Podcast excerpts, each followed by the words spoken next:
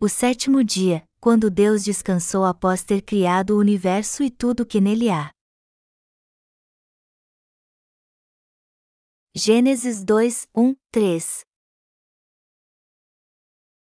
Assim, pois, foram acabados os céus e a terra e todo o seu exército. E, havendo Deus terminado no dia sétimo a sua obra, que fizera, descansou nesse dia de toda a sua obra que tinha feito. E abençoou Deus o dia sétimo e o santificou, porque nele descansou de toda a obra que, como Criador, fizera. Eu sou grato ao nosso Deus por Ele ter nos libertado de todos os nossos pecados pela Sua infinita graça e misericórdia. Hoje, eu quero compartilhar com você algo sobre o sentido espiritual de Deus ter descansado no sétimo dia, depois de ter criado os céus e a terra e tudo o que neles há. A passagem bíblica deste capítulo nos diz que Deus descansou no sétimo dia após completar sua criação em seis dias, inclusive o homem ela nos mostra que Deus Pai cumpriu todo o seu plano através do seu Filho, Jesus Cristo. Em que altura o plano de Deus foi completado? A passagem acima nos mostra que Deus completou toda a obra da criação no sexto dia e descansou no sétimo. Isso nos assegura também que todo o plano de Deus se completou em Jesus Cristo. O Deus perfeito criou o universo e tudo o que nele há, inclusive o homem. Contudo, do nosso ponto de vista, alguns aspectos da criação de Deus podem parecer imperfeitos. Por exemplo, este mundo está cheio de pecados e tirania. E é por isso que dúvidas começam a surgir e pensamos por que Deus criou um mundo pecaminoso, e não um mundo perfeito e lindo. Quando olhamos para um corpo orgânico também, ele parece tão imperfeito para nós. Vai ver que é por isso que há tantos evolucionistas neste mundo. Entretanto, a Bíblia nos diz que Deus descansou no sétimo dia após ter completado toda a obra da criação. Esta passagem nos fala da vinda de Jesus Cristo a este mundo para cumprir a justiça de Deus. Jesus Cristo é o Deus Todo-Poderoso, o Alfa e o Ômega, aquele que completou toda a obra da criação. Jesus Cristo veio a este mundo e realizou os planos do Pai. Quando temos fé nas obras que Jesus realizou e completou, a vontade de Deus é realizada também. O número 6 foi dado ao homem porque ele foi criado no sexto dia. O número 7 na Bíblia se refere a Deus. Isso porque Deus descansou no sétimo dia após ter completado a obra da criação. É por isso que dizemos que o sete é o número da perfeição. Assim como Deus completou tudo no sétimo dia, Jesus também realizou sua vontade de modo perfeito com o Evangelho da Água e do Espírito. O número 666 aparece no livro de Apocalipse. Ele nos diz que num futuro bem próximo um homem tentará se passar por Deus. Foi o Deus Triuno que criou os céus e a terra, porém o homem se rebelou contra ele e tentou tomar o seu lugar. Este mal chegará ao mundo quando este homem, o Anticristo, vier e começar a reinar sobre todos. Quando o Anticristo aparecer para reinar sobre o mundo todo, seu primeiro passo será ter um controle militar absoluto e, depois disso, controlar a economia mundial. O mundo já está se preparando para se tornar uma grande comunidade econômica, e quem está liderando este movimento é a comunidade europeia. As fronteiras e as nacionalidades aos poucos irão desaparecer e todos estarão sob domínio de um grande sistema governamental. Quando estes dias maus chegarem, o Anticristo fará com que uma marca seja colocada na palma da mão ou na testa de todos a fim de controlar o mundo inteiro. Os avanços tecnológicos já possibilitaram a criação de um chip para ser colocado debaixo da pele para que todos sejam monitorados. Logo chegará o dia em que os ditadores malignos poderão localizar e controlar por satélite todos que vivem nessa terra. O homem que vive sem Deus faz de tudo para ser perfeito e feliz, mas a verdade é que, longe de Deus, ele jamais poderá se tornar perfeito. Deus descansou no sétimo dia depois de ter criado todas as coisas, inclusive o homem. E como Jesus Cristo é aquele que realizou todas estas obras, Deus nos diz que nossa vida só será completa se estivermos nele. Todos desejam realmente ser perfeitos, mas a primeira coisa que eles têm que saber é que só serão uma criação perfeita de Deus se tiverem um encontro com Jesus Cristo. Independente de quem sejam, todos precisam ter um encontro com Jesus Cristo para alcançar a perfeição e ter o descanso e as bênçãos eternas. Aqueles que ainda não tiveram um encontro com Jesus Cristo são pessoas ansiosas. Deus abençoou e santificou o sétimo dia. Isso quer dizer que as pessoas se tornam perfeitas quando encontram Jesus Cristo, que veio pelo Evangelho da água e do Espírito. Esta é a vontade de Deus. O homem tem que conhecer a vontade de Deus. Quais são os propósitos e a vontade de Deus? Deus arquitetou todo o seu plano para cumpri-lo em seu Filho Jesus Cristo. Deus é bom e todo-poderoso. Ele quer revelar sua perfeição, misericórdia e amor a todos nós. Portanto, Deus criou os céus e a terra para receber honra e louvor. Nós temos que entender que Deus planejou e cumpriu tudo isso para nos revelar sua divindade. Entretanto, nós seres humanos, que fomos criados com um propósito específico, nos rebelamos contra Deus e tentamos ser perfeitos sem Ele. Mas nós temos que entender muito bem que jamais seremos perfeitos, por mais que tentemos buscar essa perfeição com nosso próprio esforço. Todo aquele que tentar alcançar a perfeição com seu próprio esforço sem antes ter um encontro com Jesus Cristo, que veio pelo Evangelho da água e do Espírito, acabará fracassando totalmente. Contudo, quando confiamos totalmente em Jesus Cristo ao invés de tentarmos ter uma vida perfeita, nele nos tornamos criaturas perfeitas. Tolos são aqueles que não sabem que Deus descansou no sétimo dia. Aqueles que não voltam para Jesus Cristo por causa da sua ignorância e tentam se tornar perfeitos por si mesmos são de fato muito tolos. O Senhor disse: Sede vós, pois, perfeitos, como perfeito é o vosso Pai que está nos céus. Mateus 5 horas e 48 minutos. Aqueles que estão em Jesus Cristo pela fé no Evangelho da água e do Espírito se tornam perfeitos. Todavia, muitos não sabem o que este versículo quer dizer realmente. O Senhor também disse: O Filho do Homem é Senhor do sábado. Lucas 6 horas e 5 minutos. Todos poderão alcançar a perfeição quando crerem em Jesus Cristo, que veio pelo Evangelho da água e do Espírito. Portanto, Todos nós temos que buscar Jesus Cristo e nos tornar criaturas perfeitas recebendo Sua graça. Todo aquele que não teve um encontro com Jesus Cristo pela verdade do Evangelho da água e do Espírito não pode se tornar uma criatura perfeita através dele. Este é o verdadeiro significado do versículo que diz que Deus descansou no sétimo dia. Deus abençoou o sétimo dia.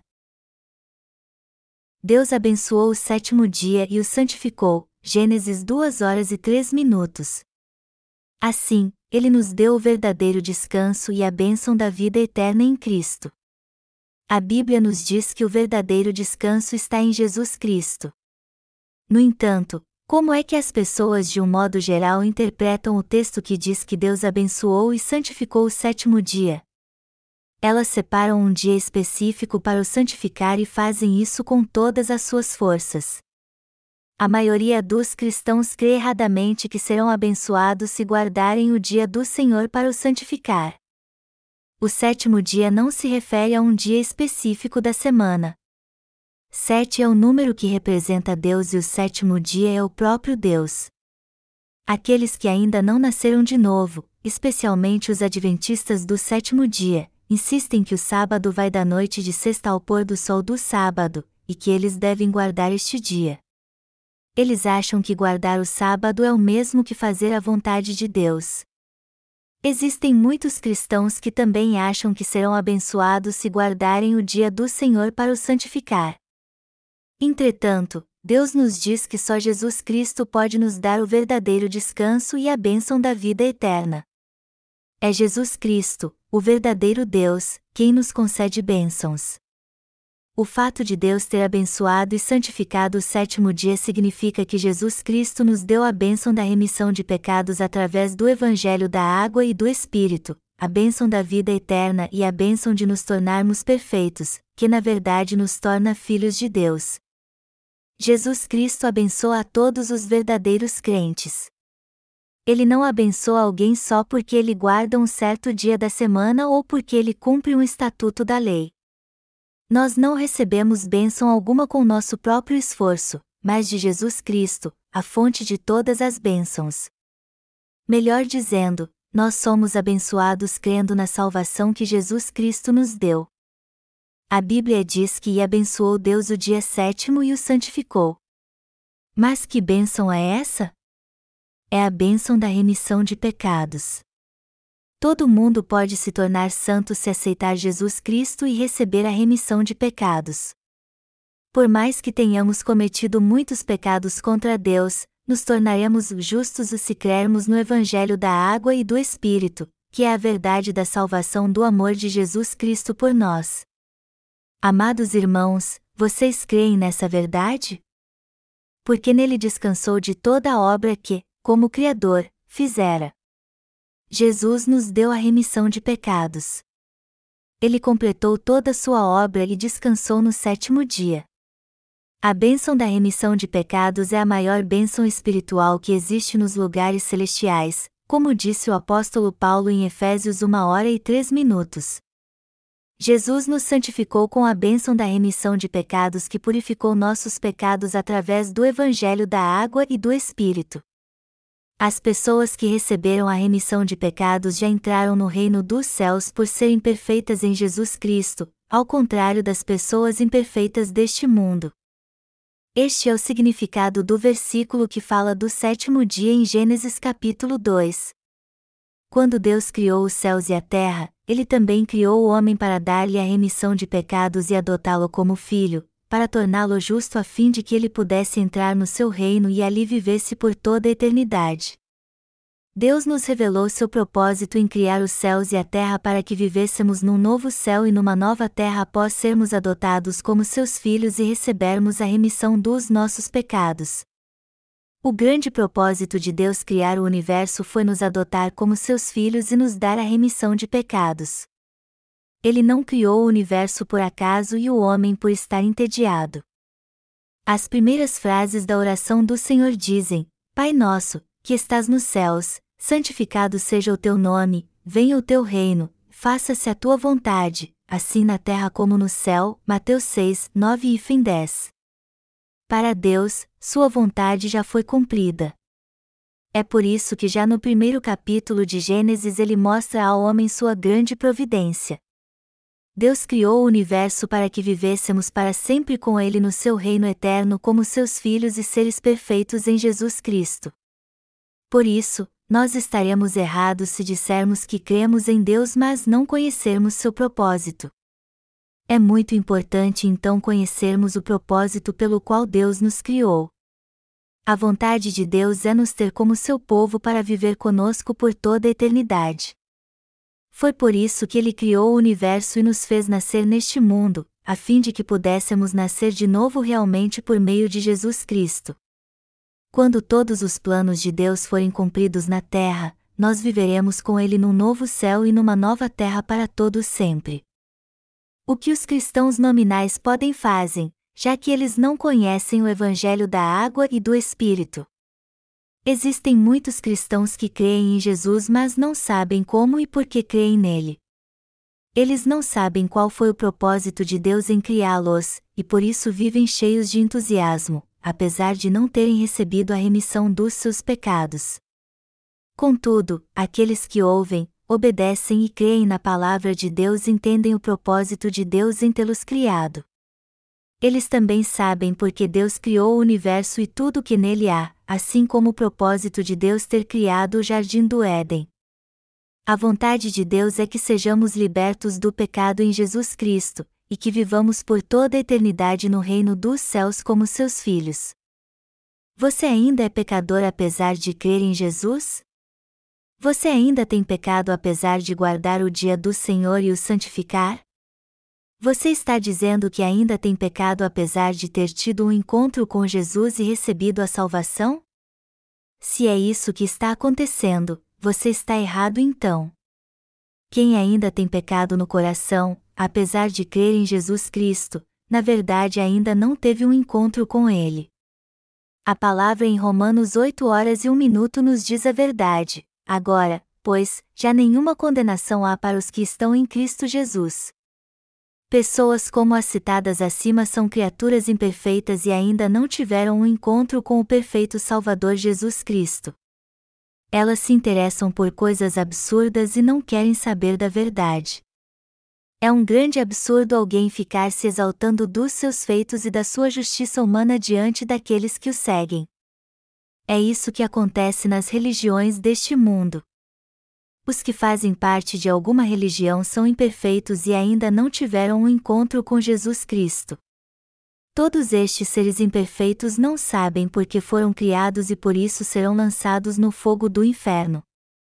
E Deus certamente fará isso, como um escultor que junta suas sobras e lança no fogo. Deus criou o ser humano para ele se tornar digno e honrado. Não há nada pior do que aqueles que ainda não tiveram um encontro com Jesus e não receberam a remissão de pecados, pois seu coração é teimoso e incrédulo. Deus vai mesmo expulsar todos eles e os queimará. Esta é a vontade de Deus. Até mesmo os chamados crentes em Jesus arderão no fogo do inferno se não receberem a remissão de pecados. Seria melhor que aqueles que não entendem o propósito de Deus, como Judas Iscariotes, nem tivessem nascido. Deus nos santificou ao nos dar a salvação em Jesus Cristo e o verdadeiro e eterno descanso aos justos. Deus não chama o pecador de justo sem uma razão.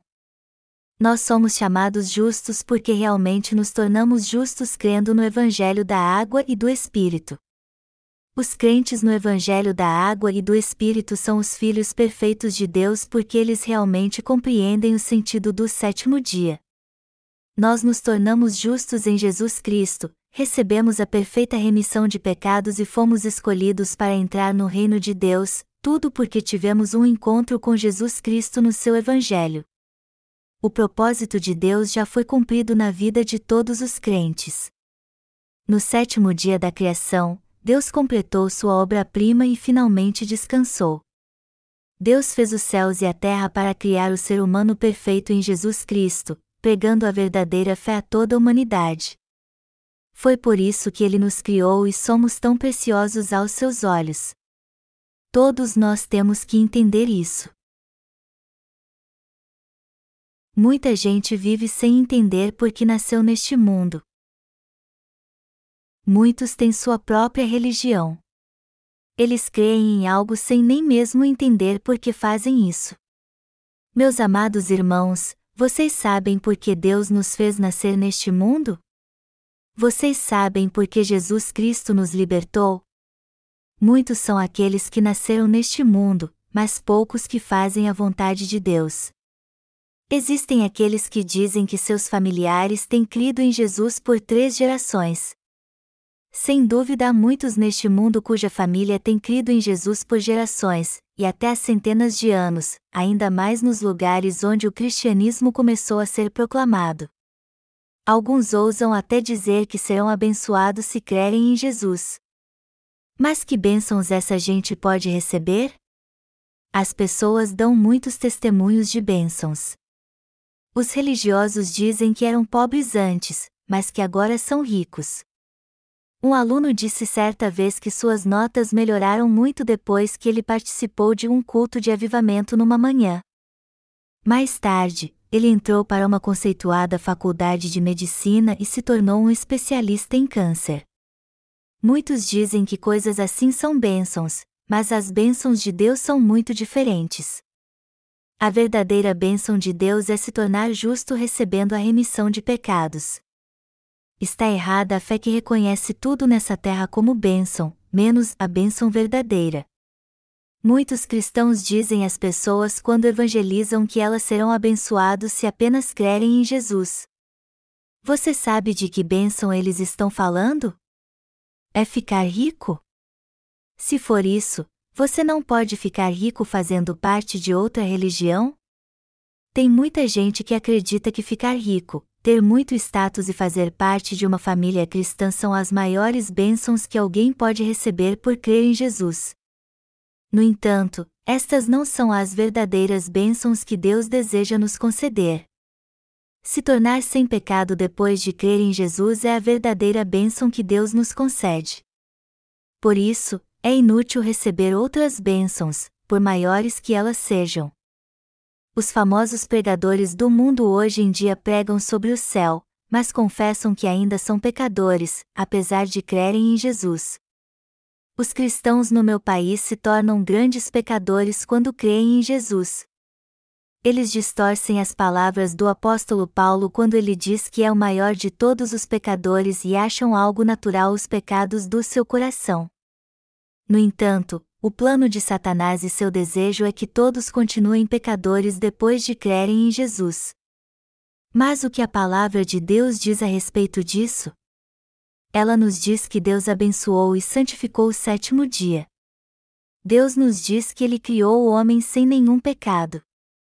E se isso é verdade, então está correto muitos pastores no mundo todo dizerem que você se torna um pecador quando crê em Jesus, e que se você confessar que não é pecador você se torna arrogante. O apóstolo Paulo disse que era o pior dos pecadores ao se lembrar como se opunha ao Senhor antes de receber a remissão dos seus pecados. 1 Timóteo 1 hora e 15 minutos. Se você crê em Jesus, você tem que receber a bênção da completa remissão de pecados. É por isso que é inútil receber outras bênçãos. Aonde vão muitos crentes no final, já que muitos líderes cristãos deste mundo os encorajam a crer em Jesus, mas não falam nada da bênção da remissão de pecados e do nascer de novo. Eles certamente vão para o inferno. Estes cristãos não conheciam seus pecados antes de crer em Jesus, mas depois de crer nele se tornaram verdadeiros pecadores. Mas o que a Bíblia nos diz sobre isso?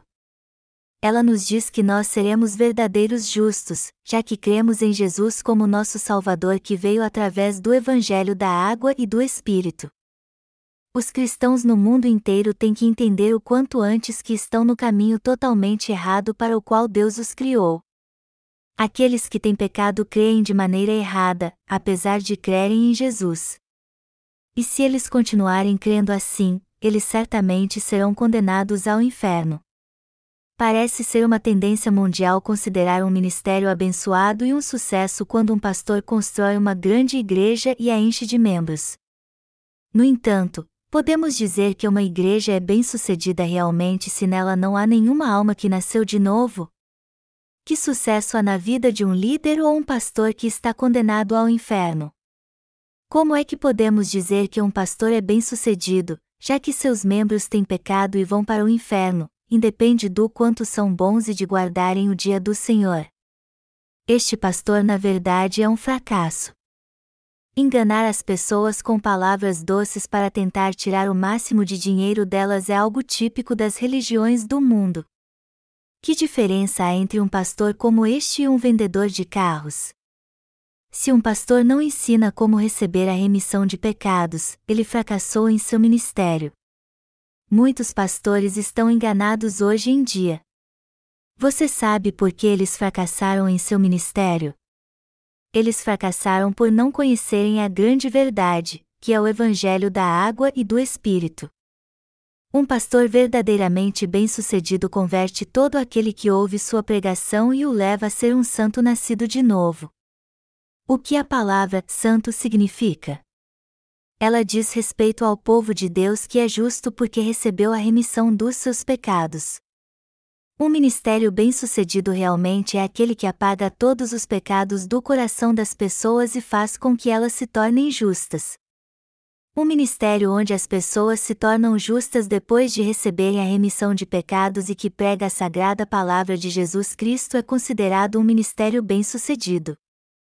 A Coreia infelizmente tem a tendência de abraçar religiões estrangeiras e adotá-las mais do que as suas próprias religiões. É por isso que o cristianismo tem mudado na Coreia e vários ramos dele têm aparecido. O Jesus que eles creem perdoa seus pecados todos os dias ao invés de dar-lhes a remissão deles de uma vez por todas. Mas a grande verdade é que Jesus, que está no reino dos céus agora, apaga todos os nossos pecados de uma vez por todas. Deus nos santifica de modo perfeito quando entendemos o sétimo dia pela fé. Jesus nos diz que todo aquele que tiver um encontro com Ele será alguém perfeito. Todos nós temos que conhecer o propósito pelo qual Deus criou os céus e a terra. Amados irmãos, vocês sabem qual foi o propósito de Deus ter criado os céus e a terra em sete dias? Nós temos que conhecer este propósito. Nós cremos em Jesus para nos tornarmos justos e recebermos a remissão de todos os nossos pecados, a fim de que nunca mais sejamos pecadores. Se nós acharmos que crer no cristianismo é simplesmente ser humilde e ter uma vida justa, melhor seria nos convertermos ao budismo então. Crer em Jesus sem conhecer o propósito de Deus é o mesmo que tentar capturar o vento. As pessoas não conhecem a razão da sua fé em Jesus por causa da sua ignorância. Como elas estão perdidas. De Gênesis versículos 1 hora e 1 minuto a 2 horas e 3 minutos, Deus nos mostra todo o propósito da criação e como ele a completou. O propósito de Deus foi santificar as pessoas nos últimos dias, e ele realmente as santificou. Deus nos santificou segundo sua vontade em Jesus Cristo. Efésios 1, 4 e 6 nos diz que o propósito da criação de Deus foi nos santificar em Jesus Cristo para que pudéssemos exaltar sua justiça e glorificá-lo. A regra principal é, portanto, conhecer a vontade de Deus antes de crer, conhecê-la antes de pregarmos e edificarmos igrejas.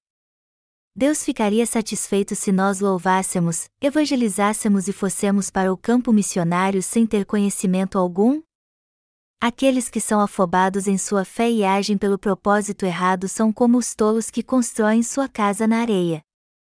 Deus por acaso criou o homem e o universo sem nenhum propósito em mente? Assim como todos agem quando têm um propósito, Deus também criou o universo e o homem com um propósito específico, e este propósito é a nossa santificação. É por isso que a Bíblia declara: Pois está é a vontade de Deus, a vossa santificação, 1 Tessalonicenses 4 horas e 3 minutos. Isso é o mesmo que dizer que Deus nos adotou em Jesus Cristo como seus filhos justos e perfeitos, ou seja, nós fomos criados como seres eternos e completos. O propósito de Deus em criar os céus e a terra foi a perfeita santificação do homem, a fim de que nós pudéssemos viver no reino dos céus por toda a eternidade. Deus fez todas estas obras e continua fazendo-as com este propósito. Você entende isso? Nós temos que conhecer o propósito da criação de Deus e entendê-lo. Sendo assim, primeiro nós temos que conhecer este propósito antes de pregarmos o Evangelho e fazermos a obra de Deus. Se você for pastorear, você deve fazer isso segundo o propósito da criação de Deus você deve fazer com que muitas pessoas recebam a remissão de pecados e instruí-las para que elas conheçam o propósito da criação de Deus e possam pregar para os outros também. Esta é a vontade de Deus que devemos obedecer de todo o nosso coração. Já que podemos ver isso claramente, como a Bíblia nos revela de forma tão clara e objetiva o propósito da criação de Deus mas as pessoas não querem conhecer nem descobrir o propósito da criação de Deus. Elas dizem de modo arrogante e ignorante: a salvação está em todas as religiões e não apenas em Jesus Cristo. Todo ser humano é realmente Deus. Até hoje encontramos cristãos que insistem no pluralismo religioso. Eles pensam assim porque, apesar de crerem em Jesus, ainda não tiveram um encontro com Ele. Se não tivermos um encontro com Jesus através do verdadeiro cristianismo, nós acabaremos achando que ele não é a única verdade e que há certas verdades nas outras religiões também. Para ser bem sincero, todos que não receberam a remissão de pecados dizem isso. Entretanto, é algo totalmente tolo dizer que há salvação fora de Jesus Cristo. O homem só ganha o direito de ser chamado filho de Deus, alguém perfeito e sem pecado, se tiver um encontro com Jesus Cristo. Deus torna os crentes santos e perfeitos em Jesus Cristo. Ele nos deu essa bênção. Aqueles que não foram santificados são os que ainda não entendem o propósito da criação de Deus. Os cristãos que ainda têm pecado no coração têm que entender o significado da palavra em Gênesis 2, 1, 3 de maneira correta. A vontade de Deus é que nos tornemos seus filhos perfeitos e justos em Jesus Cristo. Nós devemos crer e continuar pregando a palavra da verdade de Deus até que todos neste mundo entendam e creiam nesta verdade.